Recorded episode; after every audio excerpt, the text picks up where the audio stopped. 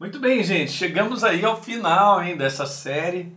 Juntamente com a Deise, a gente tem compartilhado palavras de esperança ao teu coração, porque Jesus é a verdadeira esperança para nós vencermos, seja em qualquer situação, até mesmo as situações interiores, né? E o mundo está sofrendo isso, uma agressão interior, de um medo, de um pânico, de um pavor, né? tirando conclusões erradas a respeito de muitas coisas sobre a sua própria vida. E isso está levando as pessoas para o buraco, um desânimo muito grande, uma depressão.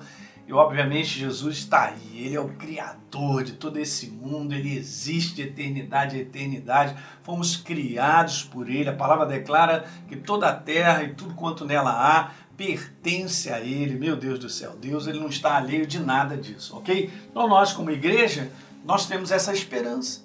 É por isso que nós nos agarramos, né? E Deus está sempre assim, ó, pronto. Ele está sempre querendo cear contigo, né? Está sempre querendo ter uma comunhão contigo te falar algo, te fortalecer. E a Deise vai mostrar isso nessa passagem bem interessante que ela vai ler para você de Apocalipse, capítulo 3, verso número 20. É, é eu acho que o título de hoje seria Quem está batendo a sua porta? Então diz assim: Eis que estou à porta e bato. Se alguém ouvir a minha voz e abrir a porta, entrarei em sua casa, cearei com ele e ele comigo. Então, eu estava lembrando, lembra que é uma propaganda, muita gente não vai lembrar porque não é do seu tempo, mas era do meu, que dizia assim: não adianta bater, que eu não deixo você entrar, né? A gente conhece a história. Mas eu ia dizer para você o seguinte: tem alguém batendo na sua porta.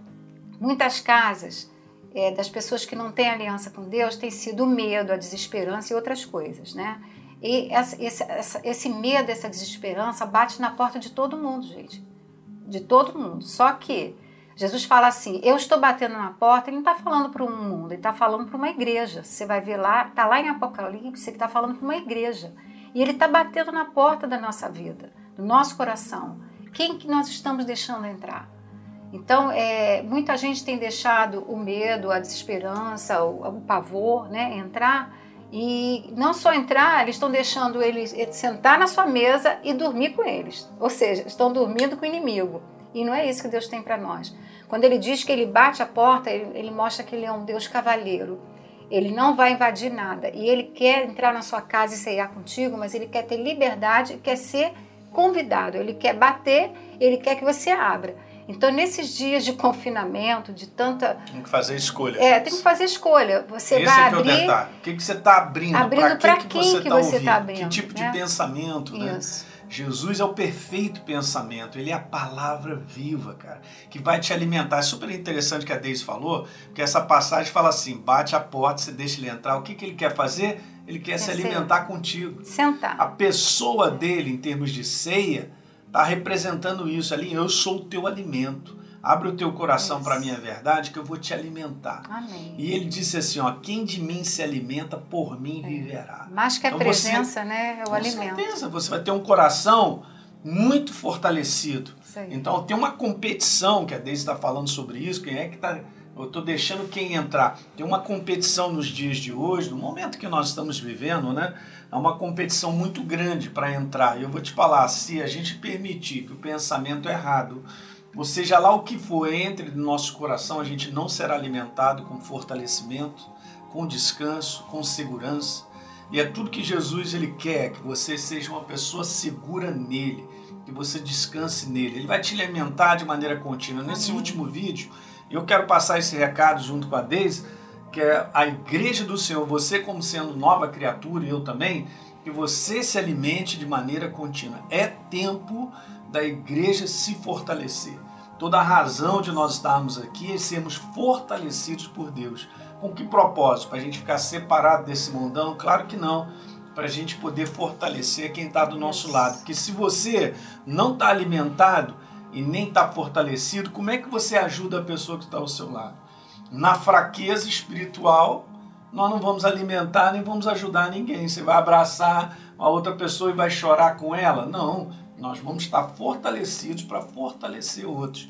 Esse é o grande propósito que eu vejo em tudo que está acontecendo. Há um tempo que Deus tem colocado aí para que a gente venha se fortalecer, fortalecer para ajudar Isso. as pessoas que estão fracas, estão desesperadas, estão largadas, sem esperança, e Ele é a verdadeira esperança. É para nós vencermos. Deixa ele entrar na sua casa, deixa ele entrar na sua vida, dê essa liberdade a ele para ele poder ir em todos os cômodos da sua Cear casa. contigo todo dia. Todo dia. Legal? Olha, nós vamos terminar esse programa aí. A Deise vai fazer uma oração por todos nós aí, Amém. pela tua vida, pela tua família, tá certo? Para que você fique debaixo desse descanso, né? Sim. O descanso de um Deus que é presente. Amém. Hoje, amanhã, depois, ele não está ausente, ele está presente comigo se manifestando de maneira contínua. Legal? Amém. Então vamos embora orar, pessoal? Vamos orar. Então vamos lá, Deise. Pai, nós te agradecemos porque tu és um Deus presente, porque, Senhor, nossa esperança está em ti. Obrigado porque não estamos perdidos nem largados. Sim, Queremos orar agora por cada pessoa, por cada Sim. casa, por cada família aí representada, onde quer que esteja. Sim, que não só a sua presença, mas que a sua palavra esteja viva no coração deles. Sim, que, Senhor, que essa palavra de, de liberdade, que essa palavra de segurança possa todos os dias da vida deles estarem, Senhor, conduzindo eles.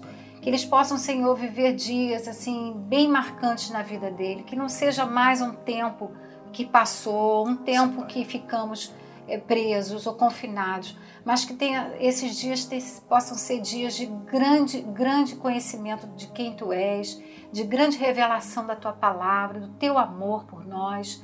Não é hora de medo, não é hora de desesperança, é hora de olhar para cima, Sim. olhar para ti e saber que tem alguém sentado nesse trono uhum. que controla todas as coisas. Sim, Porque muito maior é o Deus que está conosco é. do que o que é. está nesse mundo. Sim.